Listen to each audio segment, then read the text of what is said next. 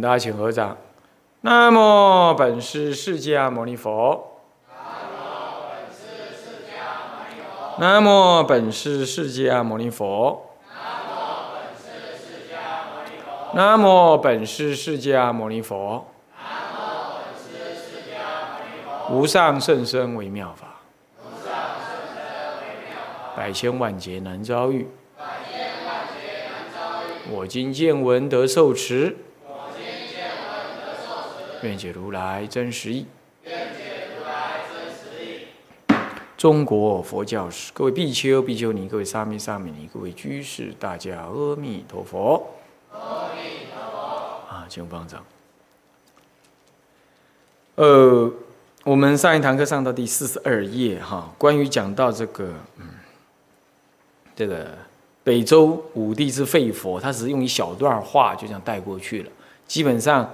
啊，他也是为了富国强兵的这种政治目的、政治野心啊。他认为呢，他的境内太多的士绅呢有害无益，因此断然采取这种强硬的这个所谓灭佛的嗯动作。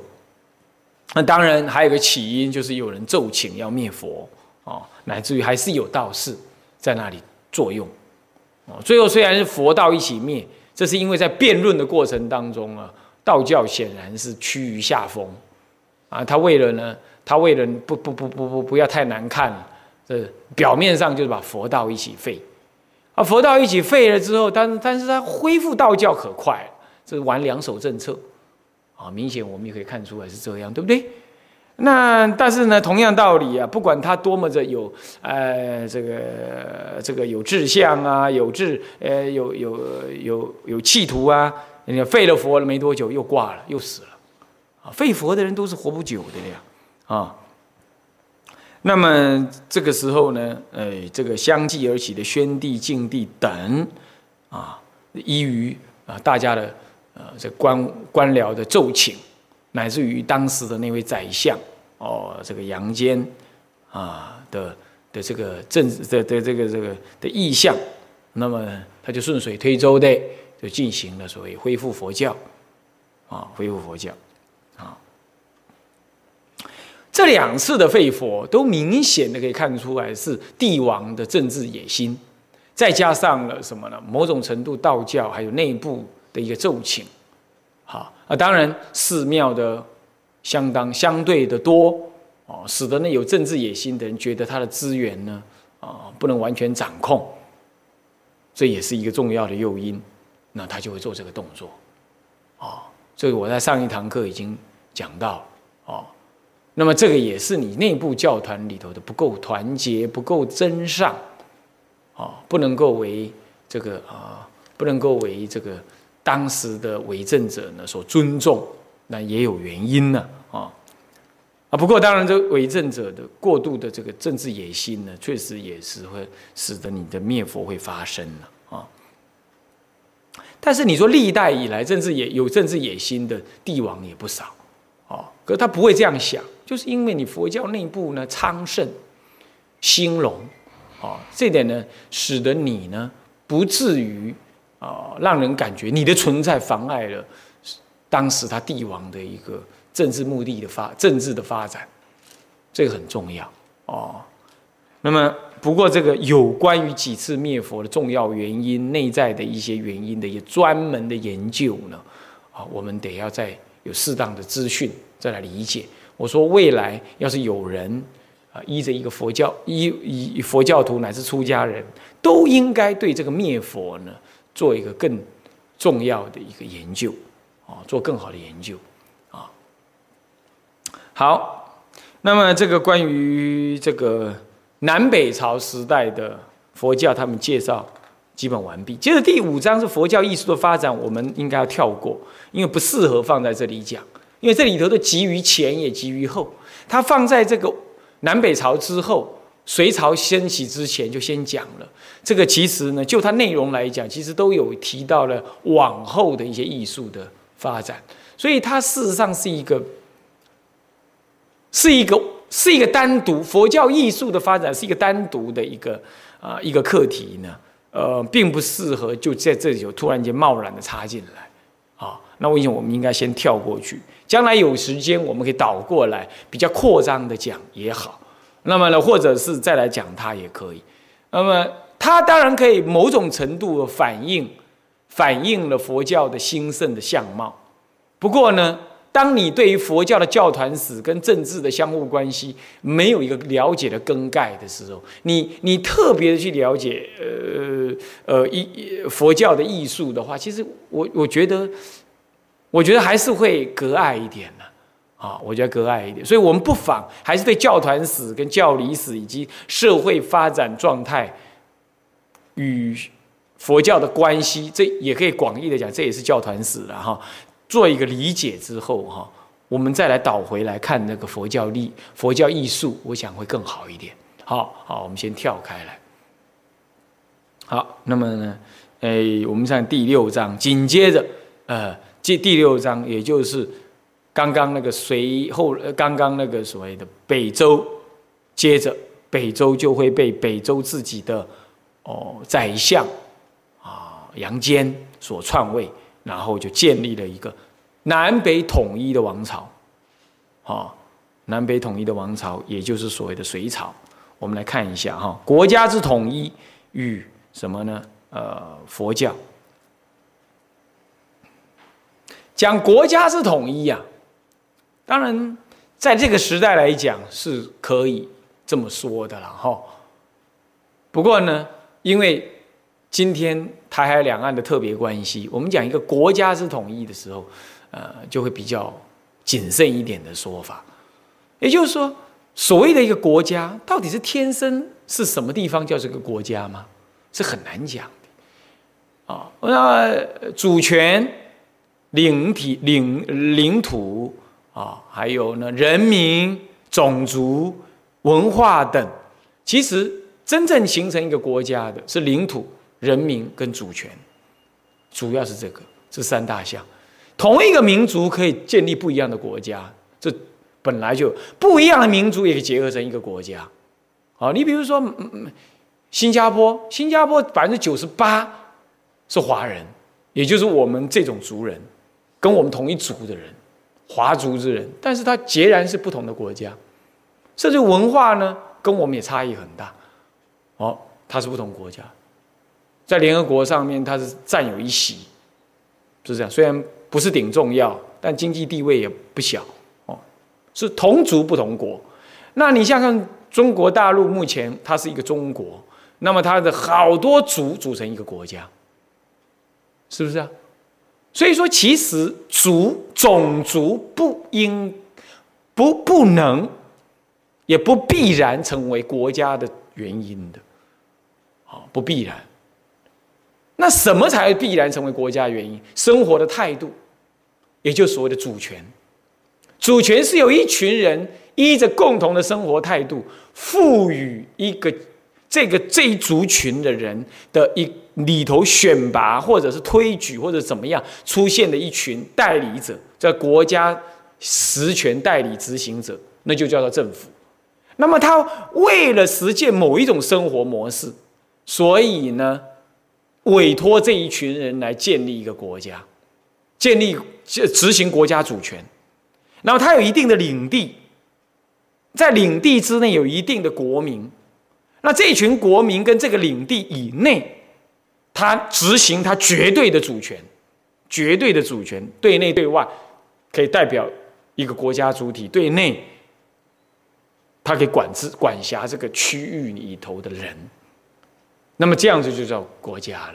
这是后来西方定义国家的时候呢，他用一个比较宽松、不全然用民族的概念来建立的。在这也诉诸于古代也是这样。你看我们在中国早先，它本来一直就是多民族组成的国家，他去抢占了别人的国土，然后这个时候你就要臣服于我中央集权，就怎么样？这个时候就我要进行主权的控制。进行主权的控制，只要进行进行成功了，那这个就是我的国家了。所以他甚至可能去侵略，啊，是这样。那这里讲国家是统一，就就怪怪的了。难道你国家预计说要多大吗？不然你怎么讲统一呢？这是没办法，因为在当时，在当时啊，如在当时，如如果说我们不要讲代当时，就是说在在一个所谓的历史的研究当中，他就有先决的条件，先认为长江南北两地建立的两个政权呢，是在一个想象中的一个国家当中分成南北两半。当他这样想象的时候，才会有所谓的国家之统一这种说法，不然顶多只能讲什么南北之统一，统一成为一个新的国家，北方是一个国家，南方是一个国家，结果嗯，北方的国家灭掉南方的国家，然后重新建立一个更大的国家，应该是这样讲，是我觉得更保持住一个无常的看法，这样诸位这样了解吗？啊，是这样。不过无所谓了，反正你就知道这就是南北统一的意思了。那么，那么南北统一与佛教什么观念关系呢？我们来看第一节，这谁的佛教啊，它架构在一个国家统一的这个大背景之下来讨论。这日本人他是用这种角度的，诸位经常听得懂吗？因为当时，因为在这之前，中国一直进行各种方式的分裂，各种方式的所谓多政府的存在。也就是那个是在当时中国所认知的土地当中，那一群人同样为同样为呃这个这个华人呢哈各种族形成一个一个中华民族的集合体呢，它是多多政权的。从东汉之后，东汉之后呢就一直是多多政权，截至到隋朝都是多政权，一国当中有多政权。我如果这样讲，就可以这么说哦。所以那个时候他就不统一。那么到了隋朝的时候，在那块大的领地当中，中国那块领地当中，那就形成了一个统一的单一政权。哎，我这个说法哈，是勉强的说。你要翻开各历代以来的所谓领地，那你也很难说了，很难说。领地有大有小。到底哪部分的领地才是你真正的领地呢？我想，我们应该讲，一般来讲就是，啊，这个新疆、西藏、西康这个以东，包括这个啊，然后呢，南方呢，大部分嗯可以集于所谓的广州、广东，啊，那就是越南及北方，东北方呢到哪里啊？然后北方到嗯，至少是内蒙古。那东边至少是沿岸，算不算台湾？呢我们暂且不提。的据说台，但是从历史上来看，确实台湾很早以来在南北朝时，在吴国时代、在三国时代就已经被侵略了，就某种程度的被经营了。啊，这样就叫做中国人长期以来所认定的一个基本上的。的国土是这样，那历代以来就有多有小，有多有小。不过我刚刚说的这个区域呢，大体上是在历史上或国际上认定为是所谓的这个华人中国的固有领体领土。那么这里讲的国家也多少隐藏的这样子的概念，像诸位了解吗？诸位了解吗？啊，是这样。不过历朝以来对于台湾的经营就比较模糊，就是了。啊，比较模糊，很少提到它，因为因为都是内地内地的历史为主轴啊啊，这里讲的统一也是指这样子的一个背景啊。好，那么在国家佛教，我们要了解一下国家佛教是什么啊？日本人所认知的国家佛教，跟我们自己在华人来认知有什么不一样没有？我们要小心。当我们开始读他这个标题的时候，要小心这个看法。当佛教传播红通于中国社会之际，作为契机于中国人的信仰及伦理而言，常与佛教的教团之间产生各种问题。那么呢？现在且看隋代正在建设一个统一的国家之际，与佛教的教团是保持着怎样子的关系？当佛教红传于中国的社会之际，作为契机于中国人的信仰及伦理而言。常与佛教的教团之间产生各种问题，这指的说，当时的中国人，当时那个时代的中国人，他们的信仰，既有的一些信仰，啊，还有了既有的伦理观念，是不是跟佛教的教团之间产生了一个问题？你比如关于出家，他就不后无后为大了，会不会这种这种这种问题的存在呢？还有中国人契基于中国人的信仰，到底中国人信仰算是什么？其实中国人信仰很难举出来一个什么的。如果要讲中国人信仰，中国人信仰是一个多神的自然崇拜为主。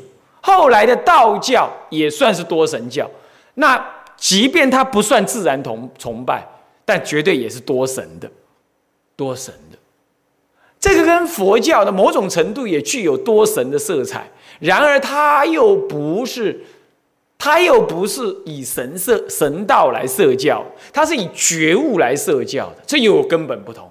所以说，中国人的传统信仰跟传统的伦理，确实跟佛教有着某种程度的不一样，所以有了问题。他在讲这个事，在日本人的角度是这么看，我们也某种程度的接受他这样子的的推论结论。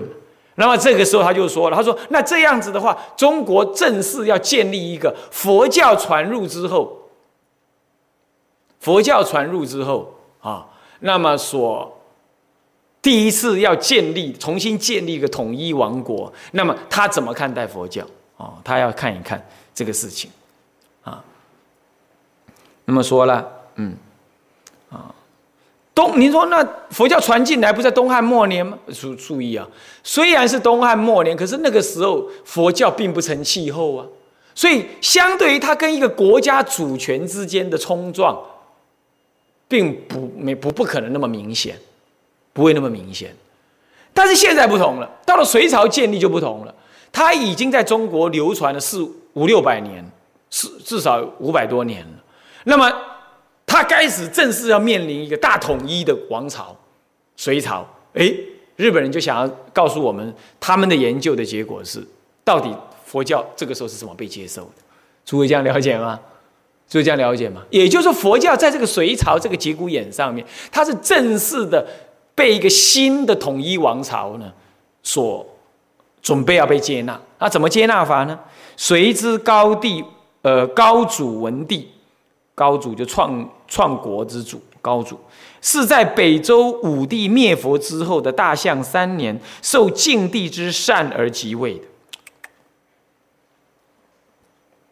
之后的大象三年，那也五七七年是这个呃北周灭佛的结束之年，五七七到五八一相差只四五年而已，是不是这样子啊？这四五年当中，佛教正在恢复，而受禅让的这位这位呃这位呃隋帝的高隋高祖。文帝隋文帝改元为开皇，到了开皇的九年，合并了南朝的城。他从北方向南合并了南朝的城，也就统一的南方，将南方统一，由北统一南，然后完成了天下统一的大业。他收拾了东晋以来两百六十多年中。原群雄少了一个“元”字哈，中原群雄割据及南北对抗的分裂局面。他这里讲东晋以来，也就是说，我常常讲说是东东汉以来，他这里讲近一点叫东晋以来。那你说那是什么说法？因为在日本人来看，在东晋的在西晋的时候呢，基本上还算是一个统一的。这三国之后成立东西晋，西晋基本上还算是一个统一的。国家，不过我们来看，这个跟这个跟一个东汉一个稳定的大帝国哦是不能比的，所以我们常常就跳开晋朝啊，就我们直直称东东汉。那么日本人比较现实，他说啊，那那将西晋其实也已经怎么样？已经已经是一个已经是一个统一的王国。那他讲东晋是什么？西晋。西晋被分裂成东晋的时候，东晋就偏安江南，北方开始是五胡十六国次第建国，这就已经是多政府的中国了。所以他讲东晋以来，当然包括东晋。那么东晋以来到现在的隋朝，那么如果说这样比较短的话，那也短暂的分裂了两百六十多年。啊，我常常是把它把这一段历史往前再推，推成东汉以来。啊，我平常讲，我会把它讲成这样，这个没有关系的。看，你看用这个巨观的立场来看，还是比较微观的来看。啊，那好，嗯那么也就是说，这当中的两百六十多年，就中原群雄割据、南北对抗的分裂局面。此后，弃于唐之高祖灭隋为止的三十多年间，不但统一了全国，同时也为政治、经济、文化上带来了长足的发展。诸位啊，才三十年呢，才三十年呢，一个统一的王国呢，就带来了所谓的文化的、经济的跟政治的长足发展。这是为什么？因为这是人民的一种一种感觉，感觉到了一个大一统之后了，人民好像感觉到了一种信心，就团结就力量嘛，感觉到一种信心，而且对于国家的政令来讲。它也南北一统之后啊，南方跟北方的交流也不因为政治的隔阂而有所隔阂，因此人员、思想、经济的交流就促成了。所以政治的统一促成了所谓的政治、经济、思想、文化艺术等等的统一交流啊。那么这样，这这个时候当然也促成了佛教的什么南北的交流更加的频繁。所以，例如啊，例如当隋文帝即位不久，便强而有力的推进了中央集权的统一政策，为统一的国家开创了新的面貌。这时候，人民是很乐意的啊，很乐意看到这样。但是，随之建国是在前后十三年间灭亡了胡族王朝的北齐跟北周，没错，是这样子的。北齐灭没问没问题，北周是是讲好听，就是他权力太大了，大到人家只要让他当国王，不然他会被杀。这个时候就北周跟着灭。同时汉族的汉族王朝的后梁以及陈等，对于这四个王朝的遗臣的处理跟待遇啊，他得要好好的考虑，而且这是在十三年之内完成的，很恐怖哈。十三年之内呢，他灭了他北周灭北齐，然后他自己又灭掉北周，让北周来禅让给他。他再往下灭到后唐，然后那是错了后梁哈，那是梁的遗序后梁，接着再灭什么？再灭这个陈，总共四个王朝，在他先后在十三年之内给灭掉，在他手里他灭了三个。啊，北周灭北齐算是周朝灭的以外，不过其实也是他主导的啦。当时他主导的啦，也是他主导。可见在他手下，他灭掉四个朝代、四个朝、四个四个政权，灭掉这四个政权，变这些遗臣呢？怎么办呢？为了消弭胡汉两族之间的反目跟对立。必须忧郁胡族的遗臣，同时铸成隋朝之革命的，也是以北周系的官僚为中心。为了缓和隋之中央官僚阶层中潜伏着多元性的势力摩擦，确立一个协调的统一国家机构，变成为急切的啊，这迫切的什么呢的急务，这是有道理的了哈。因为这些遗臣通通会进入他国家中央集权的国家政府里头来工作嘛，这个时候就好像说，这个台湾的什么又有绿啦，又有泛绿啦，又有深绿啦，又有呃泛绿啦，有深蓝又有泛蓝啦，还有个橘啦，还有个还有个什么紫啦，哦，那各种颜色搞在那儿，那搞在那是不是各种势力在那里？当时他要做一个统一的王国，那意见分层。那么呢，各自用他们自己的政治势力进入到这个统一王国里头的这国家机器里头，用一方的权力而自重。那你要怎么统一？你让这不同要不同路的人马怎么样一起来为国家服务呢？这是一个重要的课题啊！真的，尤其是十三年之内兼并这些势力，那很难的啊！那怎么办？怎么办？嗯。那么呢，寻求一个统一国家的精神基础，或者是新政策的指导原则，这是很重要的。那么呢，隋文帝便采用了超越一切差别观念、绝对平等的佛教思想，来指导隋朝迎向全国大一统的伟业。哦，这样哦，佛教在这个概念上还有这个价值呢。你看看啊，那如果这样，哎，如果这样，你会不会想象，哎，佛教这个时候出来，来统一两岸，作为两岸统一的精神指导？啊，或者是作为呢台湾各种呃政治势力呃呃的这个什么呢放下本位主义呃绝对平等呃来来作为一个统一的来作为一个内部和谐的一个精神指导呢？对了，如果大家都信佛，当然就可以嘛，是不是这样讲简单一点？大家都信佛嘛，那见了面了，对不对哈？那个反对党呢？在那个在立法院呢，那称总统也称师兄了嘛，对不对？是不是这样子啊？那大家都师兄弟了，当然就很容易，很容易什么样？很容易这个这个这个这个这个这个这个这个大一统嘛。好，那两岸的领导人见了面也称师兄，也称师弟，那当然就很好，很好讲一统。问题是大家都不信佛啊，问题就出在这里呀、啊。当时你知道，无论是北周、北齐也好。他都信佛，南方的梁跟陈同样信佛，对吧？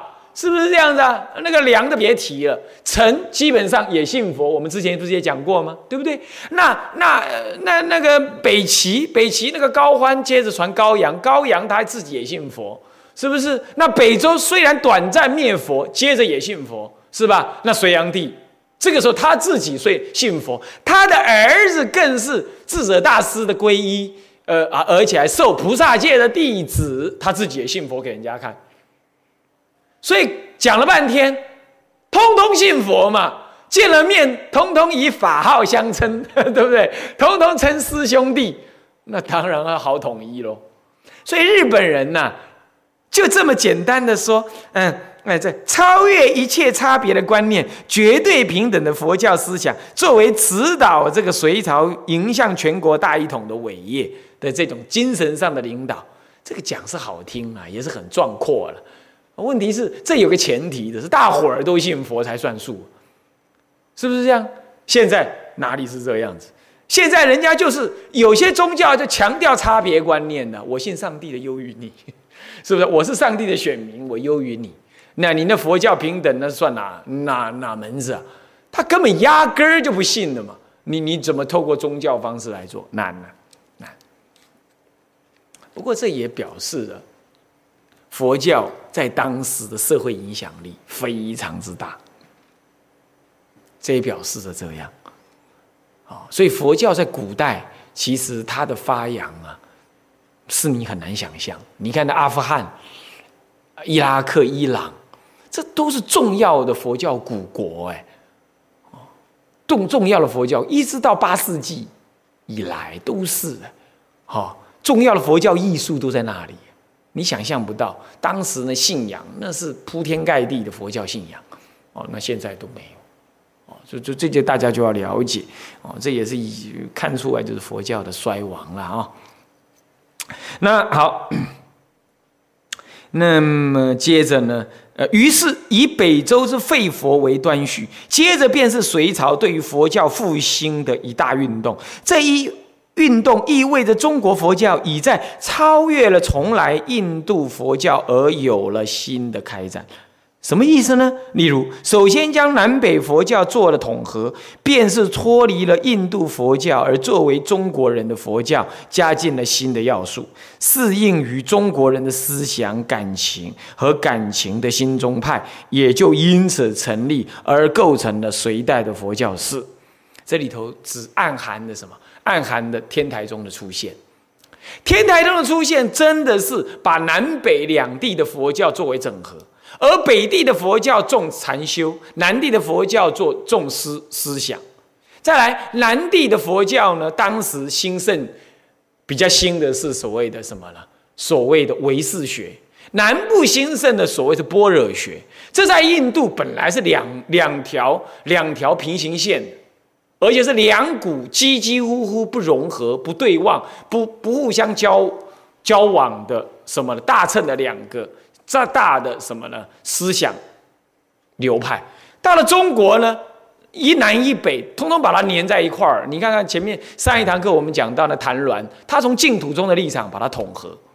天台宗呢，以天台宗的立场也统合，在呃讲到讲到禅修的时候呢，呃智者大师在这个这个呃这个这个这个摩诃止观也好，四禅般若里面也好，受到不少的四色大乘论，但他也批评了色大乘论也也有他的问题，但受他的启发，虽然天台站着还是比较偏向于般若系，可是。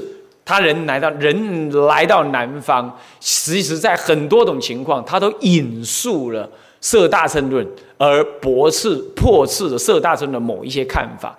可是他破斥的同时，他是他的思想多少也受到启发。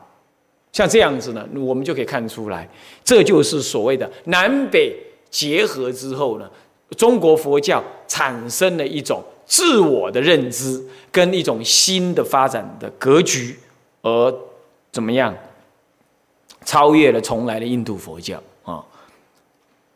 因此，若为不是经过北周灭佛之经验为基盘，可能就产生不出中国的新佛教来，也不为过。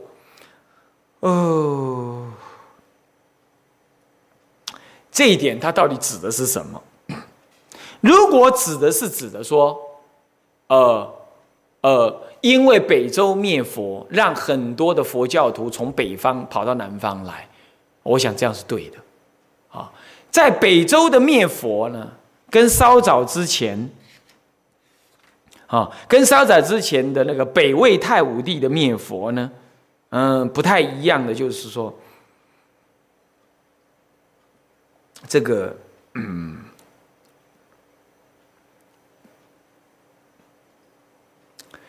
北魏太武帝的灭佛啊，嗯，这个他并没有呢，促成了大量的出家人往南方迁移，并没有，并没有这样。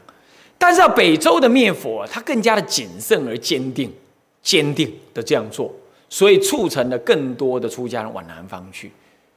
那这样子讲起来。再来就是说，他因为他的灭佛很近于后来隋朝的统一，所以刚灭完佛，紧接着没几年，隋朝就统一，刚好接上了这个统一而顺便复兴佛教这样的观念。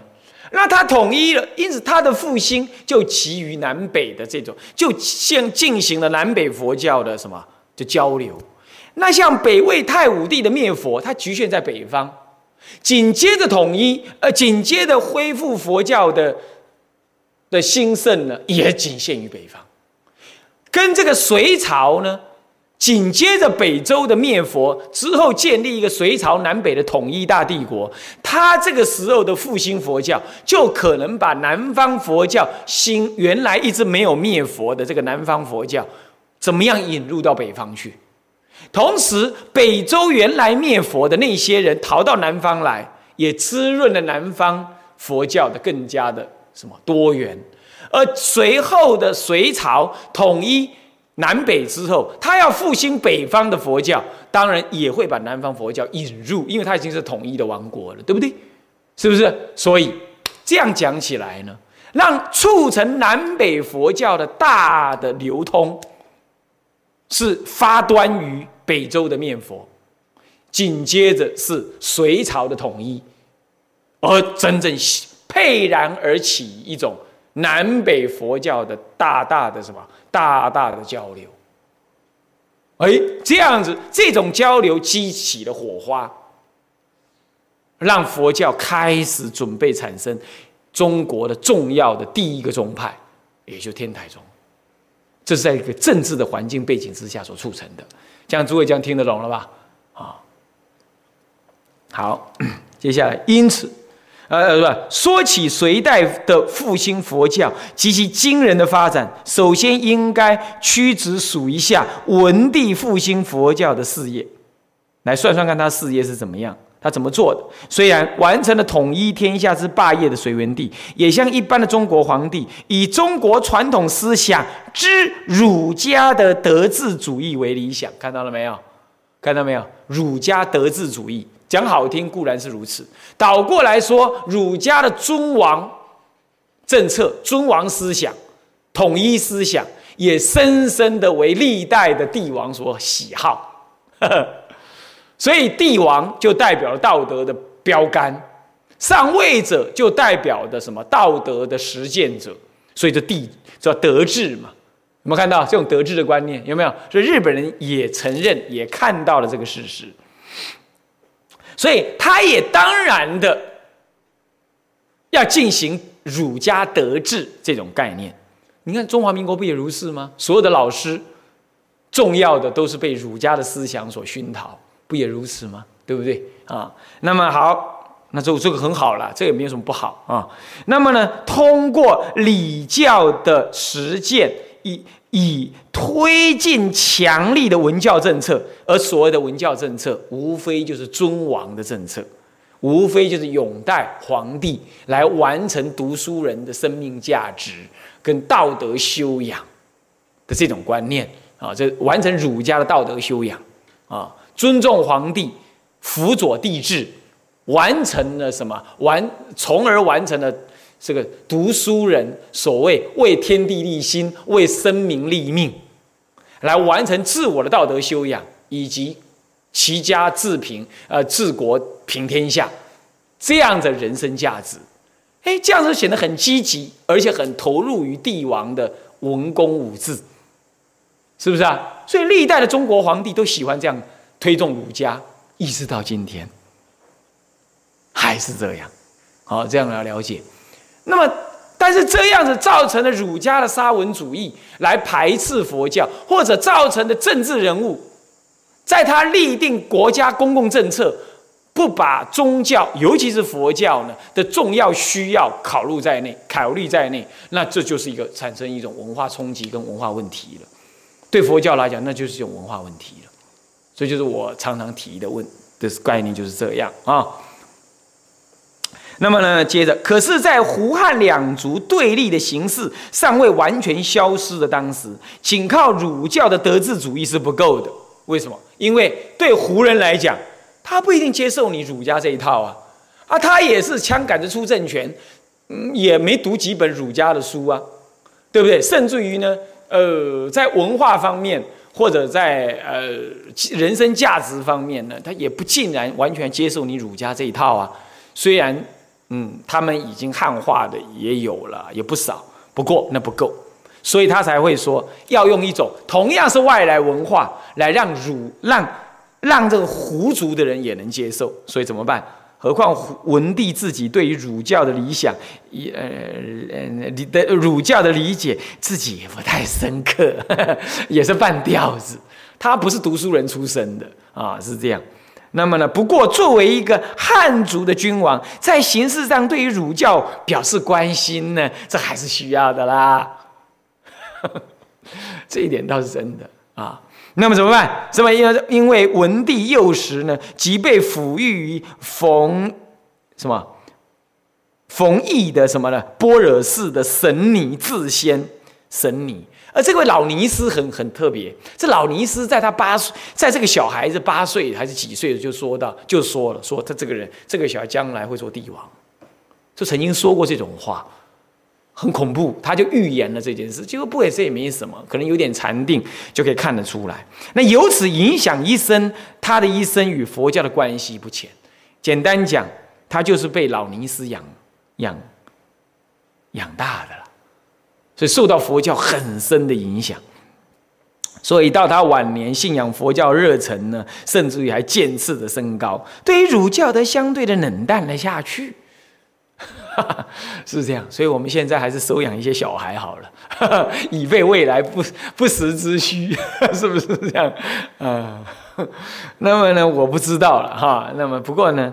这看起来好像还蛮有效果啊，并于这个仁寿元年六月，诏令全国废除公立学校，呃，废除公立学校，同时颁送佛舍利至天下主要的诸州达百一百十一所，建立舍利塔。这显然就是要学阿育王，哈，要学阿育王也这么干啊，呃，此乃中国佛教史上划时代的创举。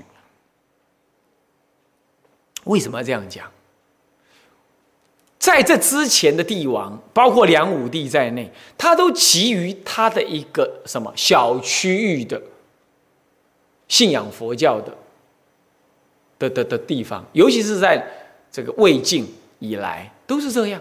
他不是在全国范畴的，他第一次以一个统一的国王的帝君，用统一的立场来强力的推行。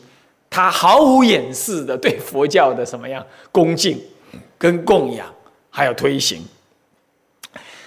将佛舍利放在全国重要的一百多个地区，有有两个意义：第一，宣扬国家帝王的权力到达那个地方，宣扬一个统一王朝的成立，以及我的军队、我的管辖权已经到了那里。这是政治上的目的。其次，明白的说，我用了一个同样是胡外来的文化，打算要来统一仍然存在各个地方的不同思想跟文化，这有文化上的意义。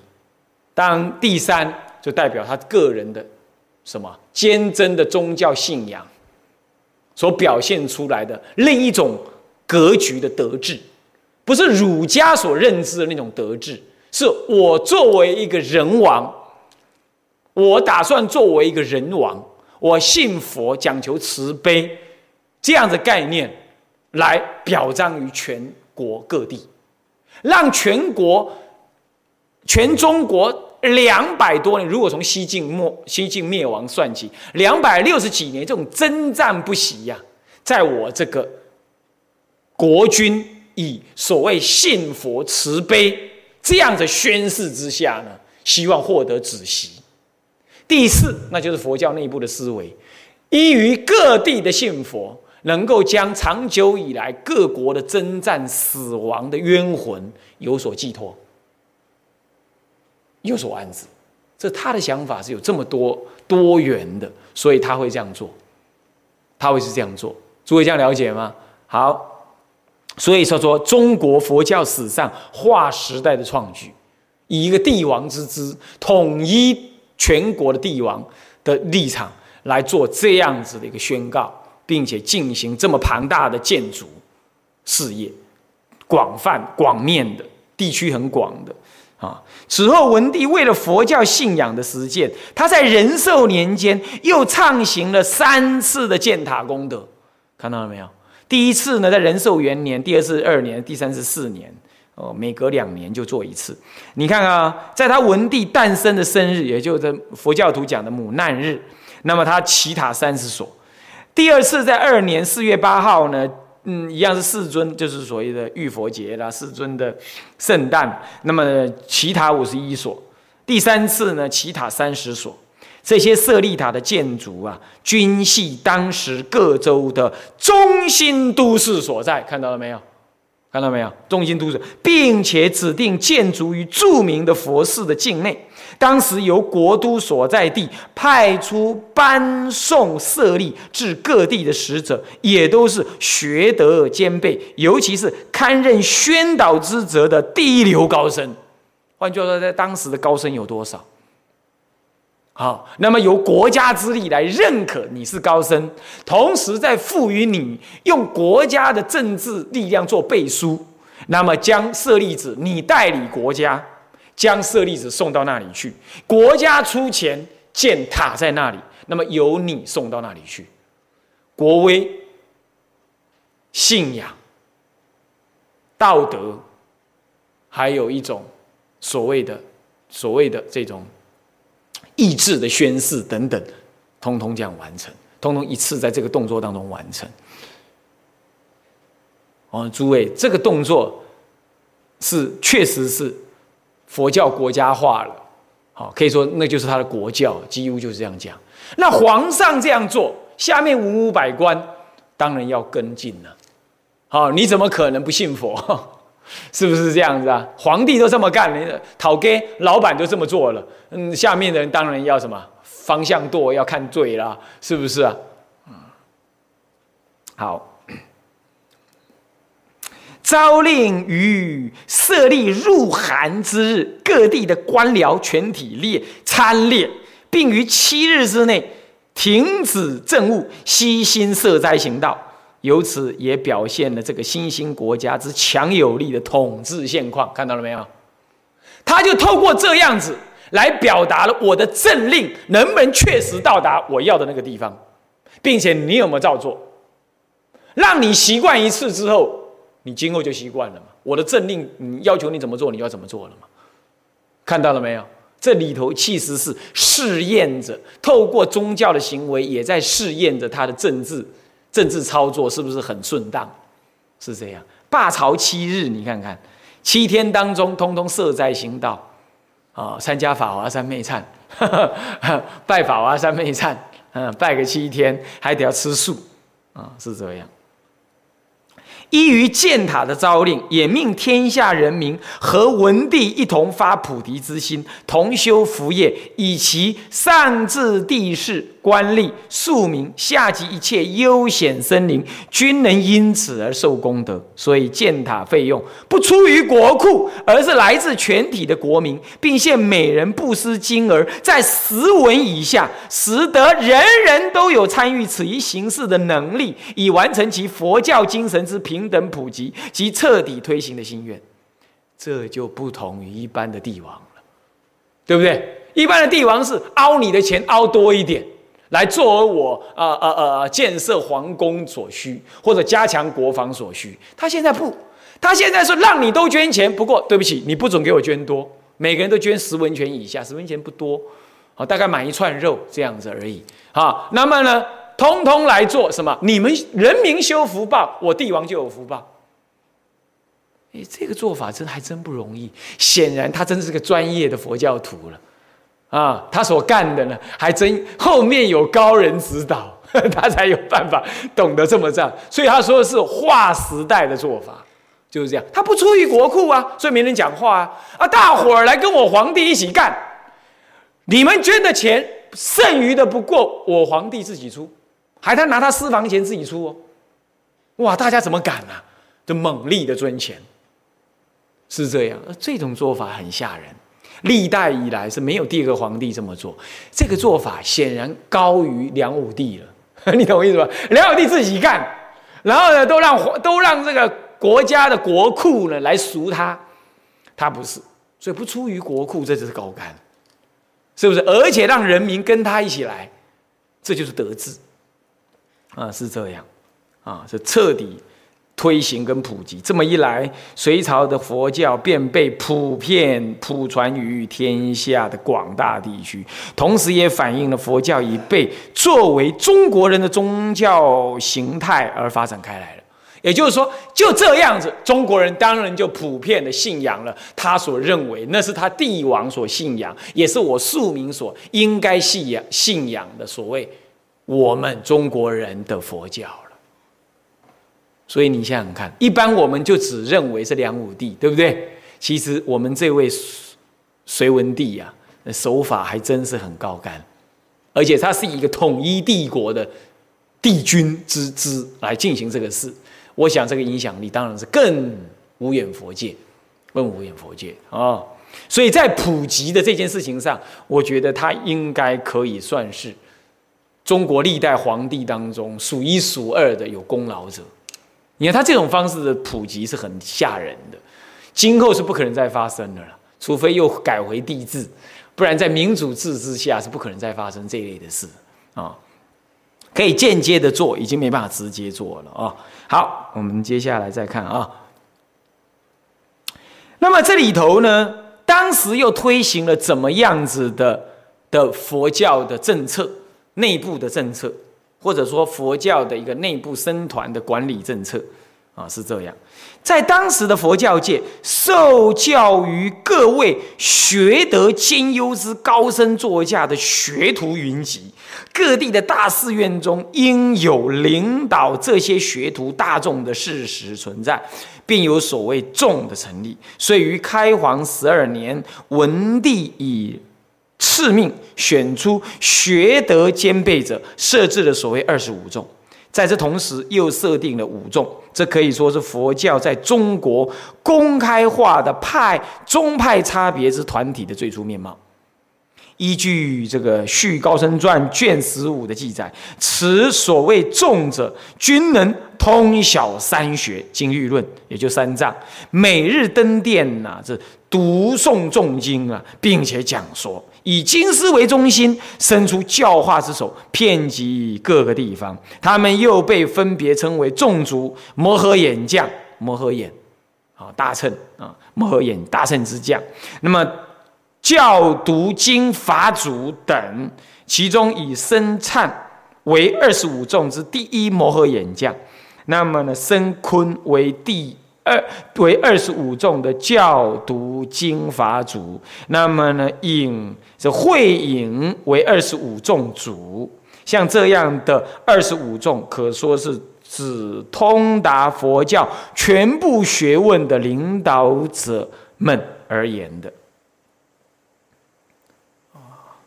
这段文其实说的也是很白。